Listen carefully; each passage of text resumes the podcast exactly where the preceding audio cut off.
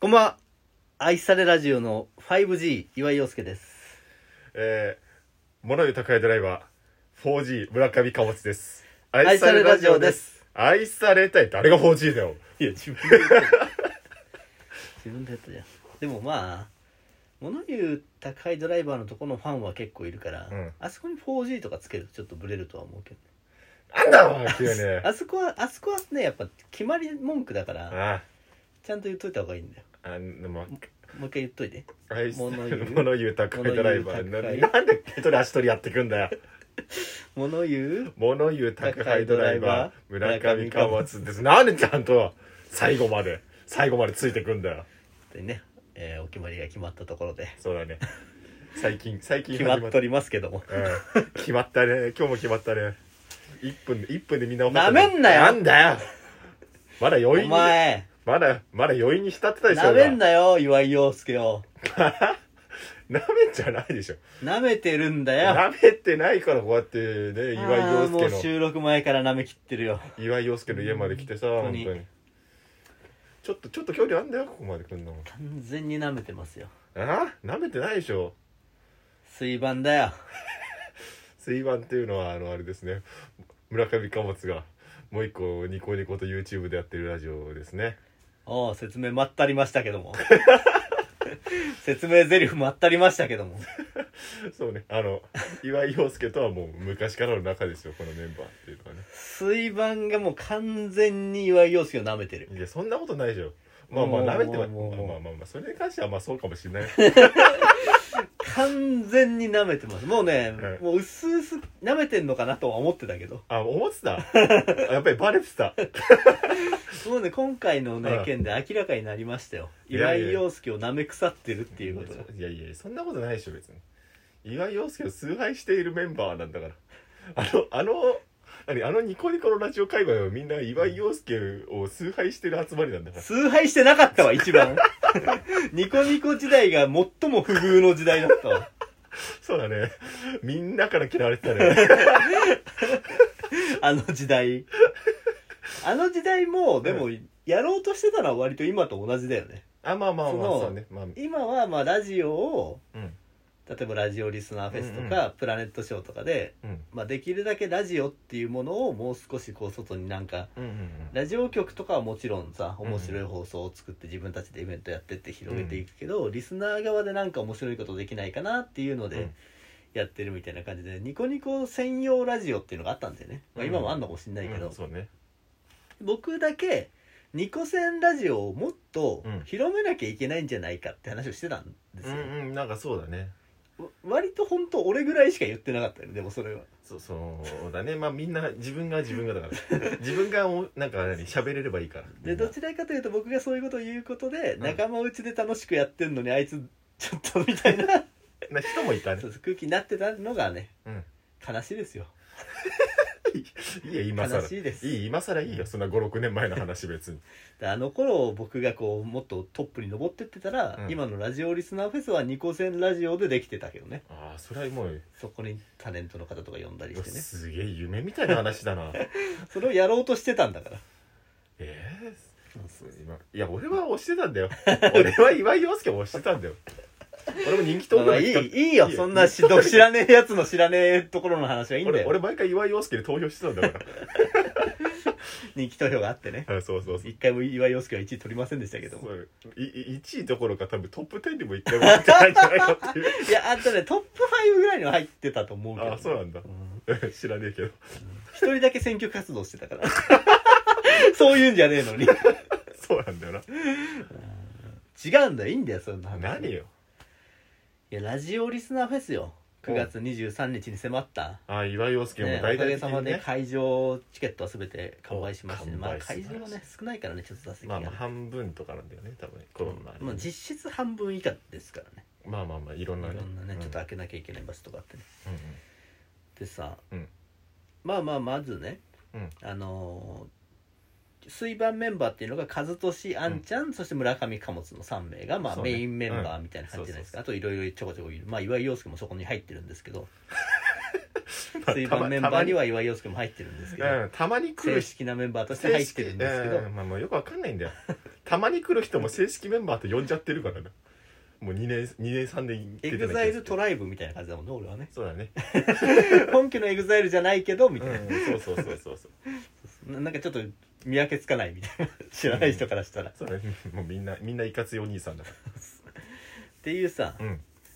とこじゃないででうん去年ラジオリスナーフェスでは、まあ、村上貨物は僕と一緒に、うんまあ、石井さんとうん聖堂さんの話を聞くとかねうんオープニングングやったわけじゃないですか、そうオープニングも出たねであんちゃんはちょっと受付回りとかうんいろいろ椅子並べたりとかしてくれたわけじゃないですか、そうだねそのそその姿もバッチリね配信に映ってたんだけ どね、で和俊さんはちょっと残念ながら去年ちょうど子供の出産とか本当にちょうど重なっちゃってうん来れなかったわけです、うんでじゃあ今年はうん水盤メンバー3人もねやっぱもうそう旧友ですから本当にそう本当に昔から本当にもう、ね、昔から一緒に頑張ってきた中でじゃないしかもラジオというね、うんものを通してっそうよ、ていうところでねまずじゃあ和俊さんにねちょっとどうだいとうん、うんうん今回去年はダメだったけどどうだいっつったらやっぱうんちょっとまだ子供がちっちゃいっていうのがあって、うん若干奥さんがね、うんナイーブな部分もあってまあまだねやっぱコロナもねああまあコロナだな結構大変ですからう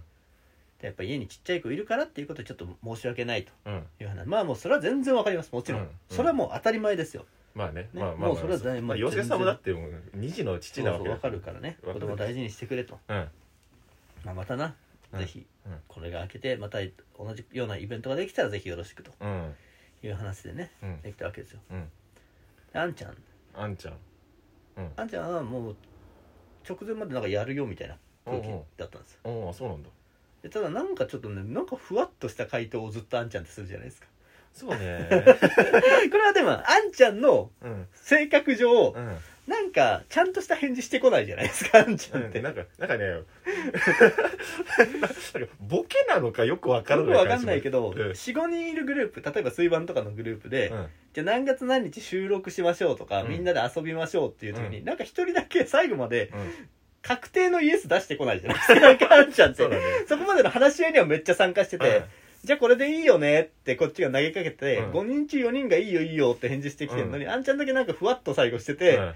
え、あんちゃん大丈夫だよねっていうのをやんないとうん来ないじゃないですか、返そ信うがね。めんどくせえな、あい つ。37で、そうねちゃんと同い年だからねっ唯一俺と同世代の 人間。っていうのがあって、うんうん